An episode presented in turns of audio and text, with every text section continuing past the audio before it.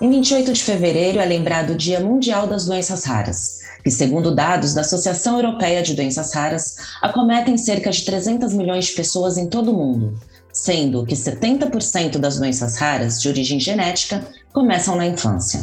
Sobre este tema, converso com a doutora Tânia Bachega, endocrinologista da USP e associada da SBEM Regional São Paulo. Doutora Tânia, muito obrigada pela participação. Eu que agradeço, Patrícia. É um prazer estar aqui com você hoje, com os ouvintes da SBEM São Paulo e com a nossa população. Doutora Tânia, quais são os critérios para uma doença ser considerada rara? critério utilizado pela Organização Mundial de Saúde, uma doença rara é aquela que afeta 65 pessoas em cada 100 mil indivíduos, ou seja, 1,3 para cada 2 mil pessoas. Então, quando a gente fala doença rara, a gente pensa imediatamente que vai ser raro ter um familiar ou um paciente com algum tipo dessas doenças, mas elas não são tão raras assim. No Brasil, estimamos que nós temos aproximadamente 13 milhões de pessoas com algum tipo de doença rara. E qual que é o impacto disso? Veja só, Patrícia, existem de 6 a 8 mil tipos de doenças raras. 70 a 80% delas têm uma origem genética. 75% afetam crianças e 35% dessas crianças morrem antes dos 5 anos de idade, muitas vezes por diagnóstico tardio. Então esses dados, eles são impressionantes e eles demonstram né, a necessidade de difusão do conhecimento sobre o que é uma doença rara, como identificar, como tratar para os diferentes setores da nossa sociedade. Doutora, esse, esse diagnóstico tardio, como que poderia ser resolvido isso? O teste do pezinho, ele, ele detecta essas doenças ou uma parte delas? Então, o teste do pezinho, recentemente, por uma lei sancionada o ano passado, em 14 de maio, ele foi ampliado. E ele vai diagnosticar, em médio prazo, aproximadamente 50 tipos de doenças raras. Então, o teste do pezinho é um teste que promove o diagnóstico precoce de uma doença enquanto o bebê é assintomático. Enquanto o pediatra se examinar, não vai identificar que aquele bebê é doente. E essa é a janela de oportunidade. Diagnosticar o bebê que está doente e evitar complicações graves. Então, é muito importante essa sua pergunta. Todo bebê tem que fazer o teste do pezinho na maternidade. E se ele não coletou, a mãe tem que levar na UBS no terceiro, no máximo quinto dia de vida. Ou seja, o SUS oferece o teste do pezinho gratuitamente. Oferece gratuitamente e vale a pena chamar atenção, Patrícia, hum. que um teste do pezinho positivo é um exame suspeito não significa que definitivamente o bebê tem aquela doença. Mas um teste do pezinho alterado, esse bebê tem que rapidamente ser avaliado pelo pediatra e coletar um exame confirmatório mais específico, que definitivamente vai dizer se o bebê é afetado ou não. E eu quero chamar a atenção um comentário que eu ouvi de uma mãe recentemente. Eu não vou coletar o teste do pezinho do meu bebê. Tadinho, vai doer. É uma agulha fininha, muito fininha no calcanhar para tirar umas gotinhas de sangue. Porque se aquele bebê tiver uma doença rara, o diagnóstico precoce vai evitar que ele morra ou que tenha deficiência intelectual grave, conhecida em outras palavras o retardo mental. É, os problemas são bem maiores do que a agulha, né, doutora? Com certeza. Já que você tocou nesse ponto, eu queria dar uma última informação importante. Diferentes níveis culturais, educacionais da nossa sociedade ainda confundem a impressão digital do pé do bebê, que é como se fosse a digital dele, para identificar que aquele bebê é filho daquela mãe. Confundem com o teste do pezinho Não, o teste do pezinho é retirada de gotinhas de sangue do calcanhar. E é importante vocês, como SBEM São Paulo, né, ajudar nessa formação informação da nossa população. Com certeza, doutora.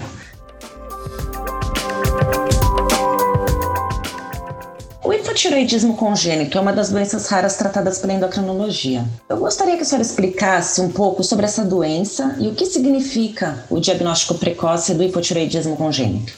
Bom, então todos nós temos uma glândula chamada tireoide, né, que fica no pescoço, que produz hormônios essenciais para a nossa vida, inclusive para o desenvolvimento cerebral, por nosso crescimento. O hipotiroidismo congênito é quando a glândula não consegue produzir esses hormônios de forma parcial ou total.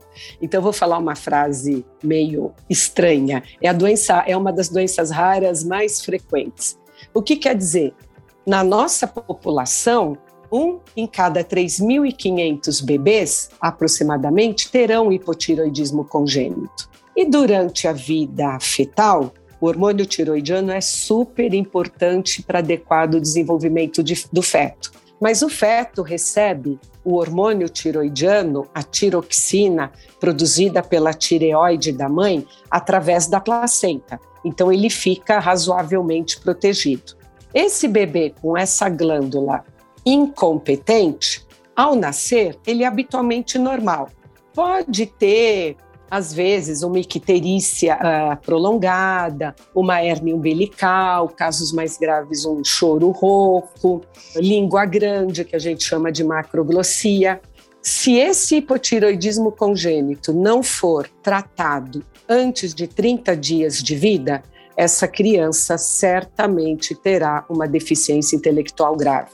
Em outras palavras, o hipotiroidismo congênito é a causa mais frequente de deficiência intelectual que pode ser totalmente evitada. Essa criança pode ser totalmente normal, mas para isso tem que fazer o teste do pezinho, ou coletado na maternidade ou no terceiro dia de vida. Pode coletar depois? Pode, mas quanto mais tarde, perde-se a janela de oportunidade de um tratamento efetivo, porque não é só coletar o teste. O município tem que mandar o papel para o laboratório do ministério que faz o teste, tem que processar, tem que sair o resultado, tem que chamar o bebê para repetir um resultado alterado. Então, o teste do pezinho, para ser efetivo, esse fluxo de coleta até o resultado e confirmação tem que ser rápido.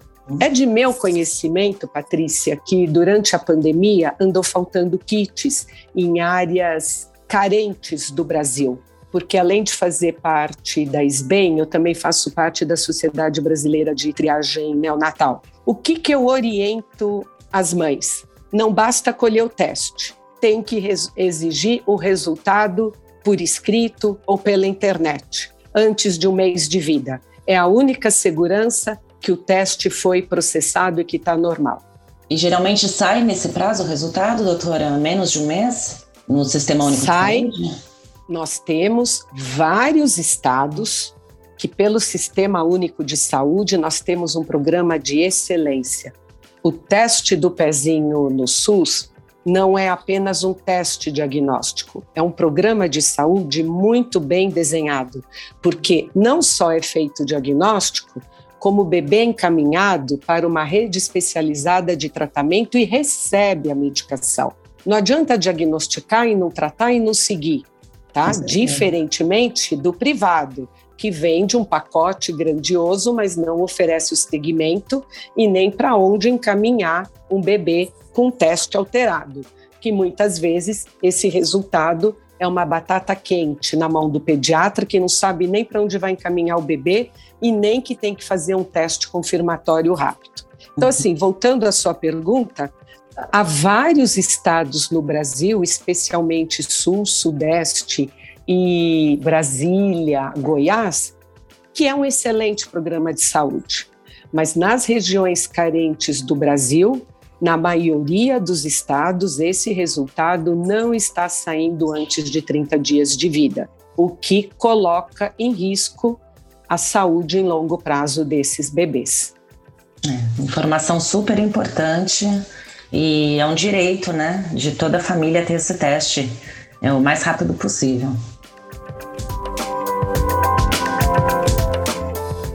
Doutora, esse ano a campanha do Dia Mundial das Doenças Raras, que acontece dia 28 de fevereiro, vai falar sobre equidade aos pacientes. Na sua visão, onde está essa lacuna? O que é preciso melhorar no sistema de saúde para se atingir essa equidade? É, a senhora acabou de falar justamente sobre a diferença né, nas regiões do Brasil, por exemplo, do prazo em que é entregue o resultado do teste do pezinho. Esse seria uma das ações a serem tomadas? Então, né, o problema não é só no tempo que o gestor espera acumular amostras e mandar pelo correio para o laboratório credenciado. Também existem faltas de kits. Para o teste do pezinho evoluir bem, ele é tripartite. Ele tem verba do governo federal, estadual e municipal. Falta uma educação continuada desses gestores estaduais e municipais sobre o que é a importância do teste do pezinho. O que, que um gestor que não tem uma educação em saúde, está faltando verba para saúde, esse é um exame preventivo. Será que ele sabe que essa verba não pode faltar? Quando a gente está num caos, faltando muita verba. Então, a primeira coisa, falta uma educação continuada dos gestores. O segundo ponto, nós temos alta precoce nas maternidades, para ter rotatividade dos leitos e não se pode escolher o teste do pezinho com 24 horas. Então, os municípios que o teste do pezinho não foi coletado na maternidade, também é necessário que no pré-natal o obstetra faça essa educação da mãe. O obstetra se preocupa muito e de forma com excelência com a formação do bebê mas é uma boa oportunidade para ele falar para a mãe da importância, se não coletou na maternidade e na UBS. Pense só, uma mãe que não tem carro, que não tem babá, que está com ponto, que tem que pegar o bebê e na UBS no terceiro dia de vida. Ela tem que saber dessa importância. Então, falta nos diversos níveis do fluxo do teste do pezinho, da população, dos obstetras, na alta da maternidade, um programa de educação continuada. Mas aí a gente está falando das doenças raras que estão no teste do pezinho. O teste do pezinho também tem outros tipos, vai ter uma doença infecciosa. Mas para as doenças raras que não estão né, no teste do pezinho, voltando à sua pergunta, falta conhecimento médico e dos profissionais da saúde sobre a doença rara a gente vê que na maioria dos casos, por exemplo, hiperplasia adrenal congênita, que é da minha área de atuação, que os pacientes rodam por vários médicos que ficam perdidos, porque na graduação de medicina eu sinto que o conhecimento de doença rara está muito incompleto. Então, nossos profissionais não estarão habituados a fazer esse diagnóstico precoce. Então, para qualquer doença rara no Brasil, é frequente o paciente ter uma odisseia até seu diagnóstico. Infelizmente, por diagnóstico tardio, ter complicações que poderiam ter sido evitadas. Então, uma coisa que eu tenho lutado é sensibilizar os nossos administradores a inserir uma grade de doenças raras e triagem neonatal na graduação de medicina e outros profissionais de saúde.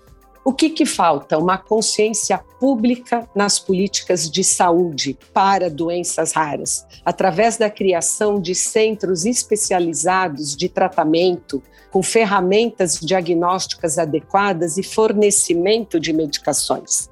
A gente sabe que hoje centros terciarizados estão muito concentrados no sul e sudeste, existindo poucos centros do norte e nordeste. Eu que trabalho na USP, frequentemente recebo paciente com doença rara endocrinológica de estados muito mais distantes. E falta o fornecimento de medicações. Fenilcetonúria é a primeira doença introduzida no teste do pezinho na década de 80 no Brasil. E eles precisam de uma dieta especial sem fenilalanina. esse acúmulo causa deficiência intelectual. Eles precisam de fórmulas, porque eles não podem comer carne, peixe, frango, diversos grãos. Hoje, muitos estados do Brasil não estão fornecendo adequadamente a fórmula. Eles vão comer o quê? Comida natural? Vai ter deficiência intelectual. Então, não adianta ter o diagnóstico precoce. Então, falta uma consciência pública das políticas de doença rara. Também temos escassez de pesquisas, as pesquisas geram maior conhecimento fisiopatológico das doenças, geram novas tecnologias diagnósticas e de tratamento, otimizando terapia. As doenças raras hoje têm uma dificuldade de receber essas medicações porque muitas têm altíssimo custo. E como faz incorporar uma medicação de alto custo no SUS? Mas esses pacientes têm direito à saúde pelo Estatuto da Criança e do Adolescente? E a gente ainda não pode deixar de pensar na desigualdade e no preconceito que esses pacientes vivenciam no dia a dia, no trabalho, na escola, até mesmo nas dificuldades de acesso a transporte. Bom, doutora, alguma mensagem final que a senhora gostaria de deixar nesse episódio do podcast da SBEM São Paulo? Bom, eu agradeço muito a SBEM São Paulo e a Gengibre pela oportunidade de estar falando. Me sinto muito honrada em falar sobre esse assunto. E a mensagem é que nós, médicos, da SBEM como um todo, temos o dever de contribuir com esse cenário, notificando formalmente os nossos administradores de saúde sobre as necessidades dos pacientes com doenças raras.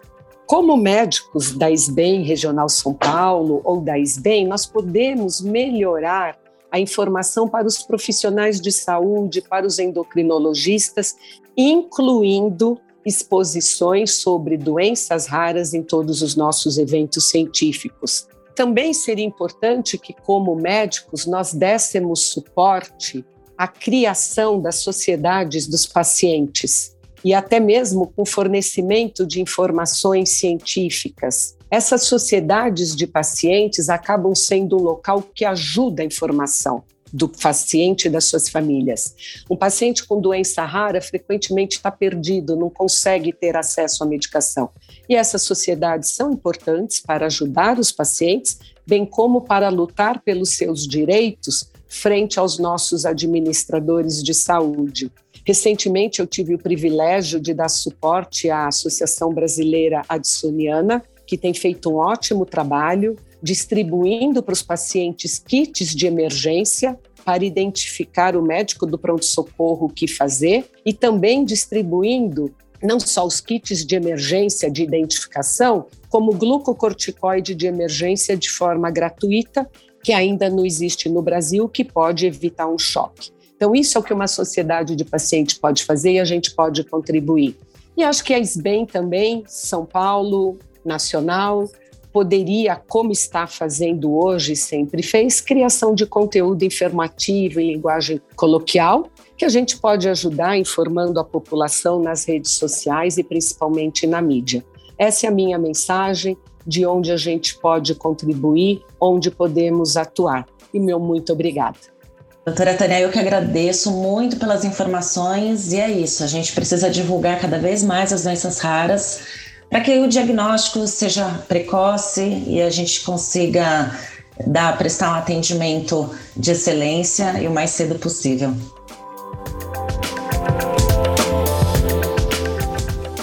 E você que está escutando o podcast da SBEM São Paulo, lembre-se, no site e nas redes sociais, estão aqui na descrição deste episódio, você encontra mais informações sobre endocrinologia para seguir, curtir e compartilhar. Por hoje é só e até breve.